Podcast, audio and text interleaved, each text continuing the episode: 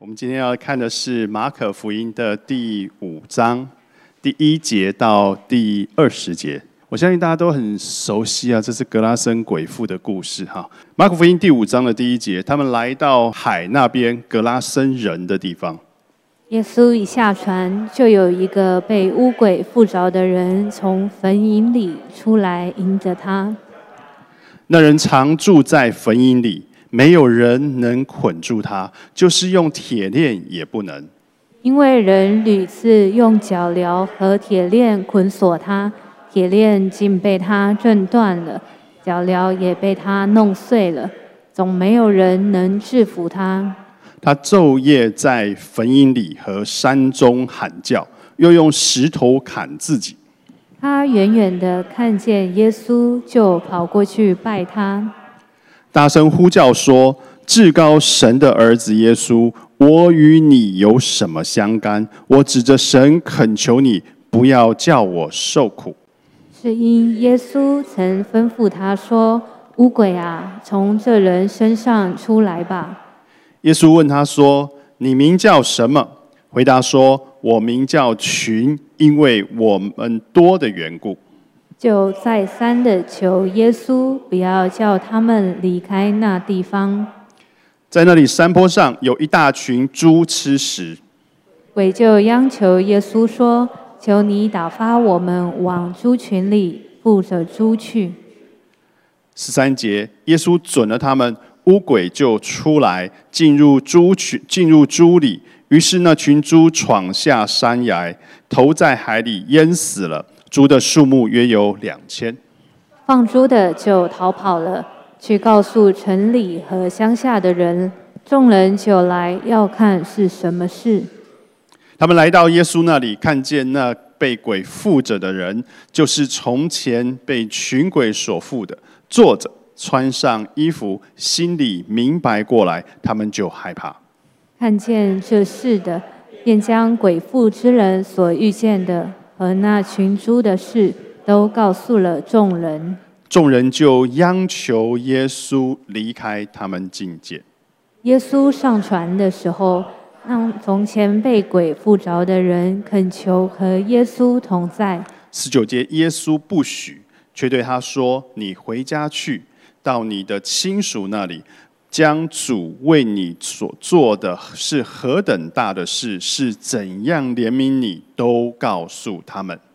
那人就走了，在底加波利传扬耶稣为他做了何等大的事，众人就都稀奇。好，这段故事我相信大家都耳熟能详，就是格拉森鬼父的这个故事。那我想要问一下，在下面其实我们有很多的小组长啊，服侍的童工，在你的服侍的记录当中，对于赶鬼的印象是什么呢？对于赶鬼的印象是什么呢？其实我们今天谈到就是那一个赶鬼，这这这这边很明显嘛，就是一个赶鬼的过程。对于赶鬼的印象是什么呢？各位，其实我们知道一件事情，当教会当教会持续的去传福音的时候。我们会遇见非常非常多从那传统信仰当中进入我们教会当中的人。那我们今天所谈的这个内容，是我们必须要了解的。好，我们必须要了解。当教会继续的向那一个未得之名去传、去宣教，我讲的是针对那一些不是你我这种这种血统的，有可能他是印尼人，他有可能是马来西亚人，他有可能是印度人，他有可能是其他各式各样人种，他们有他们当地的那些宗教。当教会持续的向这一些未未得之名来宣教的时候，我们会遇见。更多原本在他们的那一个偶像崇拜当中的人，那么我们今天所谈的，我们可能需要了解。今天所谈的这个故事，这个拉森鬼父的这个故事，其实也除了展现出我们刚刚可以看得到那个惊，好像那个惊天惊天动地的那一个。那个、那个、那个征战的那一个过程，感觉起来好像神的国跟撒旦的国度的那个对立的那一个过程，但是也展现了出耶稣基督对于这一个被鬼附的人的那一个爱，在今天的在今天的经文当中可以看得到。好，我们一开始就看这段经文，刚刚各位都读过了，从第一第一节就开始，当耶稣带着门徒来到一个名叫做格拉森的这个地方，他们是坐船来到这个地方的。各位，在这一天之前发生了什么事？你们知道吗？上个礼拜我们谈过，耶稣叫门徒们赶紧的渡海，渡过那个加利利海，结果在海上就遇见了。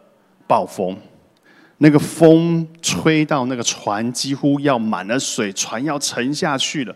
于是耶稣在后面睡觉，于是门徒就去叫醒耶稣，说：“夫子啊，我们要丧命了，你不顾吗？”耶稣起来就平静了那个风浪。各位你们都知道吗？就斥着那个风，斥着那个海，那海浪就平了。然后呢？在那个风平浪静之后，这一群人一路渡海，到了哪里？就到了今天我们所读的这段故事——格拉森。这个在马太福音、在路加福音都有记载。哈，事情就是这样。他就是过了那一个那一个风暴之后，船几乎要沉了。可是，在平静的那个风浪之后，耶稣就跟着这些门徒就来到了格拉森这个地方。各位，你觉得这群门徒上岸的时候是精神抖擞，还是？他是心，呃，叫做身，呃，叫做呃精疲力竭，应该是精疲力竭。你一整夜的那个跟风呢，跟那个风的做对抗啊，让他们精疲力竭，而且很有可能在这个时候他们到的时候，其实天还没有亮，因为当他们离开那一个呃加利利湖的西岸的那个加百农地区的时候，那个时候天刚天刚黑。然后他们开始坐船，要到格拉森去。整夜的风浪，好不容易平息了风浪，他们到了格拉森这个地方，很有可能天还没有很亮，可能天还没有亮。所以，这是一种在光线不明亮的一个状态。在格拉森这个地方，湖岸距离格拉森后面的山坡其实并不会太远，大概就是几几十公尺的一个距离，所以它有一个很窄的一个海岸线，然后接着后面就是一个山坡。然后这个山坡里面呢，它的那个地质啊，可能是石灰岩居多，所以那边的人就在那个山上就挖洞，就放。呃，放尸体就是放坟，就当成坟墓了。啊，那个地方，以色列人的习惯是，他们会在墙上，就是山壁上挖一个洞，就像我们看到耶稣的那个坟墓一样。他在一个地方挖一个洞，然后凿一个凿一个要凿一个通道进去，然后上面会一层一层一层一层的在那个通道两侧。雕出那一个可以放尸体的东西的那个台阶，那格拉森这个地方，它的那一个土质可能是比较像是石灰岩，所以比较容易凿出那些山洞来，所以在那个地方是拿来当坟墓的。他们上岸的那个点的附近，大概是拿来当坟墓的地方。各位，不管东方或西方，讲到坟地都是人烟罕至，对不对？应该不会有人在那边摆夜市或是摆地摊，都是人烟罕至的地方，都是没有人想要去的地方，都是会让人觉得害怕的地方。尤其是晚上，你不会想要去那里，你我都不会想要去那边。就在这样子的一个光景底下，你已经精疲力竭的跟那个风浪经已经是对抗了一夜了。上了岸了之后，一上岸之后，那边。上面是一排的那个墓地，然后接着从那个山上有一个人走了下来，这个人就是那个被鬼附的那个人。这个鬼附的迎面而来，圣经上第四第五章的第四节这边说，因为人屡次用脚镣、用铁链来捆锁他。铁链既然被他挣断了，脚镣被他弄碎了，总来总没有人能够制服他。他昼夜藏在坟茔里，因为他根本就住在坟堆里。啊，因为他们那个那个洞是凿了一个山洞，所以整个进去了之后，其实里面是可以可以住人的，所以有些人会在那边住。所以他几乎是他他他说他昼夜藏在坟茔里和山中喊叫。又用石头砍自己，你可以想象成什么样的一个光景吗？一个人用铁链、用脚镣，居然你链不住他，你可以想象的是一个什么光景吗？你可以说他像是力大无穷的一个家伙，他可以把这些东西都挣断哈，没有人能够制服他。这跟像是野兽一样啊，在在山里面，在坟堆里面大喊大叫。然后啊，这个人呐，用石头砍自己。什么叫石头砍自己？其实是拿石头割自己。以前的时候，那种石头，呃，就是你可以把石头敲碎之后，它会变得扁扁细细的，可以当刀子。古代人，我们远古时代没有青铜器，没有这些东西的时候，是用石头来割肉的，所以他就拿这些东西来割自己。你会觉得很陌生吗？不陌生呢，你有没有看过鸡桶？我我小时候第一次看到鸡桶的时候吓坏了，全部满满脸血，他们 K 挡了之后就拿那个。鲨鱼刺还是什么，就反正在背上砍呐，拿那个那个铁铁球上面带着刺在身上这样子甩，我简直吓坏。我说这什么东西？真的发觉跟这里好像。其实八家将的阵头的背后，除了这些我们看到的这些东西以外，有很多跟暴力有关系，有很多跟。毒品有关系，有很多跟社黑社会是有所牵连的。你从这一些牵连当中，你就可以看到那个世界的王的影子，就在这一些的组织当中一直不断的蔓延。这个人拿石头砍自己，很像我们小时候看到的鸡童拿那个刀刺自己，对不对？各位其实也不也不是只有我们有，在以利亚跟巴利那个先知。在加密山上的那个对抗的时候，各位还记得吗？当那一个他们献了祭了之后，以利亚说：“好吧，那你们加密山的这你们这些巴利的先知，你们先去向你们的神求神来收取这些祭物。”这些人怎么做？这些人用刀自刺，去跳在那个那个前那个祭物前面一直跳一直跳，跳到最后用刀刺自己的身体。那是一种祭祭拜的一种一种一种一种模式。所以，不只是我们今天读到的这一个，其实在很多的文化当中，这种东西都有，都有，它都存在。但是从另外一个方面来看，你觉得这样子的一个鬼妇的人，他到底是一个什么样的人？他是一个可怕的人，他是一个你不想要亲近的人，他是一个你觉得嗯，看到就觉得麻烦的人。因为他既力大无穷，他又失去理智，他还有可能会自己伤害自己，然后谁也绑不住他，他搞不好还会伤害我，所以他是一个让你觉得你不想要与他亲近的人。但是你知道吗？这个人是一个可怜人。我相信你，已经你一定会知道我说为什么他是一个可怜人，因为这个这这这一个故这一段经文当中，你可以看得到最后面，他清醒过来之后，他回去找他的亲属，找他的家人，向他们传福音。所以他有家人，但是当他不清醒，他被鬼附的时候，他既像人，他活得既像人又像鬼，他不能够跟他的家人生活在一起。没有人受得了这样子的人。他家人或许想他用链条把他绑住，但是他能够把他挣脱，他可以到处跑，所以没有办法绑住他。当他在被鬼附的那个状态底下，你觉得他的生命、他的生活有任何的盼望，或是像你我一样可以安静的、斯文的坐在这个地方听某一位牧师讲道吗？他应该没有办法，在他的生命当中，他没有办法。我我们不清楚这一个人他在被鬼附的时候，他里面那个状态。好，那我们总觉得邪不胜正。那你你你看到了耶稣来，你为什么还要跑出来？这个鬼应该要躲起来才对。但事实上，经文显示出说，他似乎没有想躲，他似乎是就迎着面往下走下去。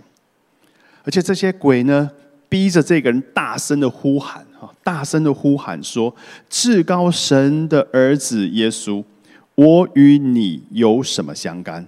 我指着神恳求你，不要叫我受苦。”他可能想要利用这一种可怕的这种场景，那个黑暗的场景。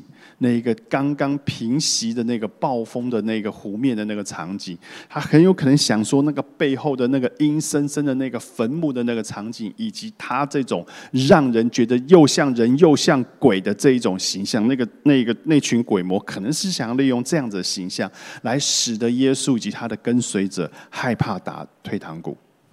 可能是这样，圣经上并没有说。但是这一群邪灵却完全的没有达到刚才他想要达到的那些目的。以下是耶稣基督赶鬼的过程，其实很简单。第八节，耶稣曾吩咐他们说：“乌鬼啊，从这个人身上出来吧。”耶稣问他说：“你名叫什么？”回答说：“我名叫群，因为我们多的缘故。”第十节就再三的求耶稣不要叫他们离开那个地方。这个求跟这个前面的那个吩咐，就是命令啊，就是曾耶稣曾经命令啊，跟这一个鬼一直的在求哈，这两个动词啊，按照希腊文的原文，它是一个持续的动作，就是他一直做，一直做，一直做，他就一直不断的在做这个动作，所以你可以想象，什么叫做持续的在做。耶稣就跟那鬼说：“乌鬼啊，从这个身上出来吧。”然后这个乌鬼说：“不要叫我离开那个地方。”耶稣又跟他说：“你从那个人身上出来吧。”那个乌鬼说：“请你不要叫我离开这个地方。”然后耶稣又说：“你从那个身上那个人身上出来吧。”然后乌鬼又说：“请你不要叫我离开这个地方。”你知道他这个动作是这样子，持续、持续、持续的在做，一来一往，一来一往，一来一往，好几次。各位，这一段记载。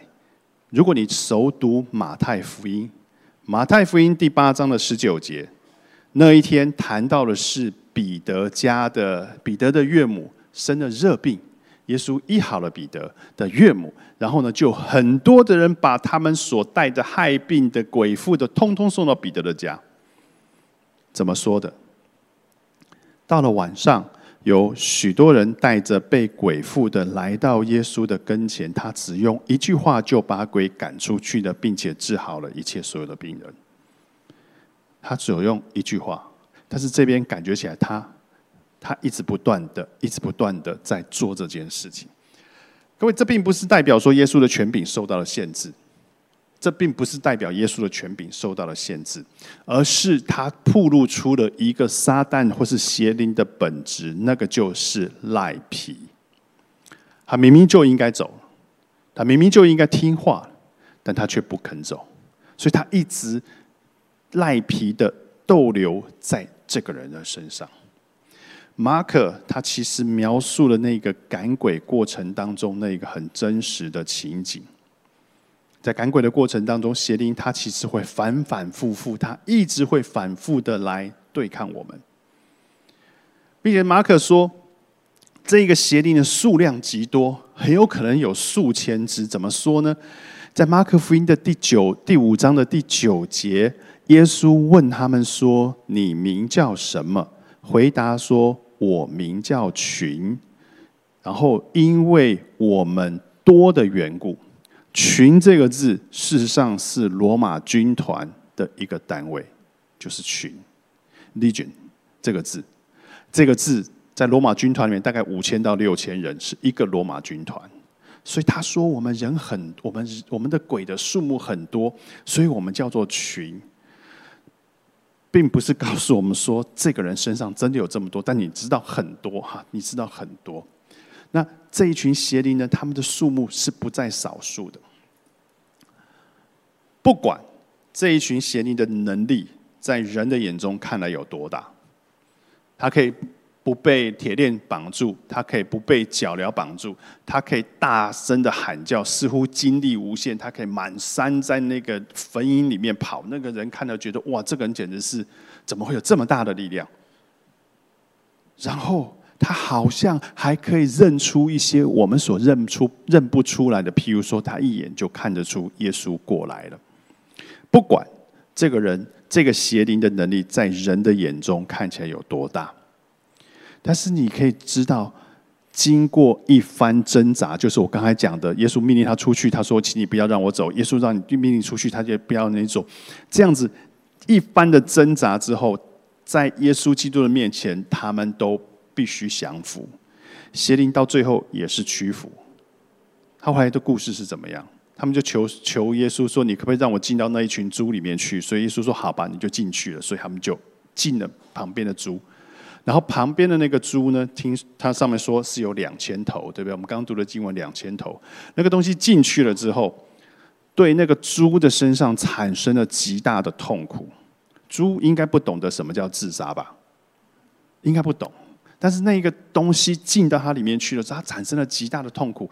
于是他们几乎失去了控制的往海边上冲。我们可以看看到那个地形图，其实他们就离海边没有太远，就离湖湾没有太远。就所有的猪就冲进了水里面去，然后就淹死。从这个故事来看，我们很难想象这一个鬼妇的人在这之前他所承受的痛苦，连这两千头猪他都受不了。那这一个活着的这个人，他能够承受那么长期的痛苦，那真的是一件非常痛苦的事。如果你曾经遇到过类似这样子的状况的人，你会知道，他真的是一个痛苦的可怜人。好，故事其实告诉我们说，这群猪其实是有人养的。放猪的人看见这个情况。就赶紧的跑去告诉那些猪只的主人，就跟他们报告说：啊，刚才那群猪通常冲到海面去，都都淹死了，这不关我的事，这不关我的事。很多的主人有住在乡间的，有住在城市里的，他就跑去报告他们。然后呢，这些主人呢，还有他们主人旁边的，听到这个故事的人，就是这么回事，怎么会猪全部死了呢？就跑浩浩荡荡的，就回到了事发的现场。他们看到了什么？他们预期他们会看到有一个在疯子一样在旁边乱叫乱叫拿石头砍自己的人，但他却看到了那一个他们预期是那个鬼父失态的那个人，居然神志清醒过来。原本铁链也锁不住的人，居然可以安安静静的坐在耶稣基督的旁边。原来有一有马太福音里面有讲到，这个人是没有穿衣服的。原来这个人是衣不蔽体的。原来这个人他会用刀用石头来割自己的。结果他居然把衣服穿了回去。各位，这是一个神机。这个人的生命当中经历了一个很大的神机式的翻转。他回去了，他回到了这个正常的状态。任何一个人看到你会替他高兴，对不对？你会觉得哇，他终于可以回归他的家庭了，他终于回去可以回去看他的孩子，看他的太太，他终于正常了，他终于可以不用再过这样子的日子。但是格拉森这个地方的人，可能他们的逻辑和一般人不一样，他们比较看重的是那个财产的损失，而没有看重这个人得痊愈。他们担心，如果我接待了这个耶稣，今天死了两千头猪，如果进到我们家的院子里，搞不好一一家子的那个鸡羊都死了，所以他们就不愿意耶稣进入他们的城市，不愿意耶稣进入他们的村庄，因为怕有更大更大的财产的损失，就是要求说：“耶稣，你离开吧，我们我们。”我们招待不了你，你离开吧。所以众人就央求耶稣离开他们的境界。各位，发生这件事情多久？前一天晚上经历风暴，到了那个凌晨，到了格拉森，把这个鬼赶出去，猪死了，人跑去告诉人报信，然后再回头来告诉耶稣说：“你离开吧。”恐怕也不过天刚亮之后的一两个小时吧，大概就是这样子吧。耶稣怎么办？原船返回加利利的西岸，于是就搭上了船，再返回加利利西岸。我刚刚讲过了，前一天晚上，耶稣带着门徒渡海来到格拉山，门徒可能搞不清楚我为什么要去格拉山，然后呢，门徒们。在还不清楚的时候，一路开船过来，遇到那么多危险的风暴，然后好不容易平息了风暴，好不容易抵达了格拉森，好不容易他们终于可以下了船，喘了一口气，然后就遇到了那一个让他们不能够喘一口气的那个鬼妇的人，吓了他们半死。然后接着耶稣把那个鬼赶出去了之后，猪却死光了。然后接着这个看猪的人跑去说的耶稣产造成这些事情，然后格萨格拉森人全部跑出来说：“你们回去吧，我们实在是招待不起你们。”你知道？原船返回去。如果我跟在耶稣旁边，我若是彼得，我会想说：夫子啊，这个有一点怪。我们在那边有那么多人听我们的教训，我们大老远的经过这件事情，跑到约跑到加利利湖的东岸，只遇到了这个人之后，我们又被人家赶了回去。我们在这里的服饰有什么果效？你会去想这个问题吧？只有一个人吗？那边有几十个、几百个人等着你服侍，有什么果效？我们为什么要大费的周章从那个地方来到这个地方？接着我们被人家赶回去，我们没有在这边留下任何东西。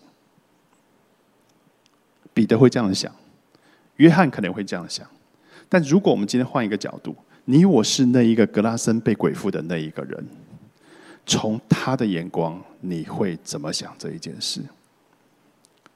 如果你我是那个格拉森被鬼附的人，我是被这个被服侍的人，我觉得我蒙受了极大的恩典，我好被爱，我好被爱。这个人大老远的从那个湖的对岸，经历那么多的危险，然后一夜没睡，到了这个地方，使我得到了自由。我的周围的族人不接纳他，他又再返回去。他来到这里，只为了我这一个人。各位，你会？你如果是那个格拉森鬼父的那个人，你会觉得什么？我被爱包围，我被神的恩典包围，我是被爱的服侍服侍过的人，我是被爱的服侍服侍过的。各位，我们的所有的服侍不是那个数字，而是我们所服侍的那一个人，我们所服侍的那个人。所以，当耶稣上船的时候啊。那个从前被鬼附着的人呢，就恳求和耶稣同在，因为你对我实在是太好了，我要跟着你在一起，因为我领受了你那边的爱和恩典。我或许心里面存着那个报恩的心，我或许心里面存着那个顺服的心，我就是要跟你在一起。这是格拉森鬼父的那个人的后来的反应。耶稣让他跟了吗？我们读的经文说，他没有让他跟，对不对？他说：“你回去，你回去。”耶稣不许你跟，跟他。他说：“你你知道很奇怪的事情是，耶稣跟所有的怎么长大麻风的说，你你得了洁净之后，你就暗暗的不要跟任何人说。谁的眼睛好了，那个瞎眼的看见你，暗暗的不要跟人说。但是耶稣却跟他说：你回家去，到你的亲属那里，将主为你所做的那个何等大的事是怎样怜悯你的，都告诉他们。”他要求这个人留在家乡，不要跟我上船到加利利湖的东西边去。你就留在格拉森，你向你的亲朋好友，把神在你身上的那个恩典都对他们说。各位，如果我们从放猪的这一种这种东西来看，各位犹太人吃猪肉吗？吃吗？犹太人是不吃猪肉的，猪在犹太人眼中是不洁净的，所以他们会养猪吗？应该不会，应该不会。所以格拉森这个地方住的那些人，其实应该大部分不是犹太人。格拉森住的那边的人，大部分不是犹太人，所以这个人他被耶稣差遣到格拉森去。把这一个神在他生命当中的恩典传出去，传出去，传出去。各位，他或许是历史上记载的第一位宣教士。所谓的宣教士，是我们是中国人，我们向印尼人传福音，这个叫做宣教士。他或许是历史上第一位宣教士，他把那一个福音从犹太人的那一个领域、那一个圈圈当中传到格拉森的那一群外邦人里面去。所以这个故事，其实我对他下了一个标题，是一个爱的服饰。你不会觉得很奇怪？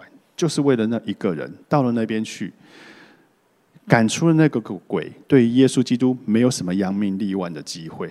他本身就不需要这些东西增添自己什么。大老远的一群人浩浩荡荡到了格拉森，把那鬼赶出去，让那个人恢复正常，他们又再被赶回来，再回到回到加百农去。你可以知道一件事情是，我之所以会这样子做，是因为那一个爱，是那一个爱。好，我必须要为我今天所说的做一个结论。这一个故事其实其实大概就就是这样子，你也很熟悉。从这个故事当中，其实我们看见一件事：，其实就算你我的这个社会当中，我们现在是如此的文明、如此的进步、如此的现代，但是你我们不可以否认的一件事情，就是邪灵的势力，它是真真实实的存在的，对不对？它是真真实实的存在着。所以，如果我们要继续的传福音，如果我们要继续的宣教，那么我们必定会遇着我们今天所看到格拉森鬼父的这一种属灵征战的事件，在我们眼前发生。所以我们必须要有心理准备，它会发生，因为这这个邪灵的势力，它是存在在这个世界上的。第二件事情是，你看到了耶稣基督吩咐他，他抵抗耶稣基督。他怕赖皮的不愿意出来，所以在赶鬼的那个过程当中会有拉锯，会有拉锯。要他出去，他不愿意出去；要他出去，他不愿意出去。他在那里狡诈，他在那里躲藏。邪灵，但是邪我们要知道一件事情：邪灵至终会臣服在、降服在耶稣基督的脚前，所以他的那权柄没有耶稣基督大。第三件事情是，这个服饰是带着爱的。不管是什么样的服饰，不管是属灵征战赶鬼的服饰，不管是一直释放的服饰，不管是你我所经手的任何一个服饰，从这一个例子当中，我们看见耶稣基督的服饰带着爱，这也是我们要学习的。好，以上今天就为各位分享到这边，在结束之前，我们一起低头做一个祷告。现在主，我们看见格拉森鬼父的这个故事。主我们看见，在那一个爱的服饰当中，这一个人从他原本的那个光景，成为一个正常生活的人。主在那个爱的服饰当中，主我们看见那个不辞辛劳远道而来，能够完成这样的服饰，没有任何的停留，又再回去的那一种辛劳。主在这个爱的里面，主我们看见的那个体恤，看见了包容，主我们看见了那无限的温柔以及勇敢的坚定。神也求你使我们在我们服侍的过程当中，主求你使我们能够学习这个样子。神也求你使我们知道，这个世界仍然是那个世界的王所掌管的。这个世界的败坏，是因为那世界的王那撒旦仍然在从中破坏。神求你使我们的眼睛能够睁开，知道这群势力是与我们为敌的。主，当我们在传福音，主，当我们在宣教，我们在面对那一群我们所要去服侍的这一些不是你的孩子的时候，神求你给我们里面有那一个警醒的心，在我们的祷告，在我们的服侍里面，我们知道有一个不属你的势力正在对抗着我们。主，求你与我们同行，这样子祷告，奉主耶稣基督名求，阿门。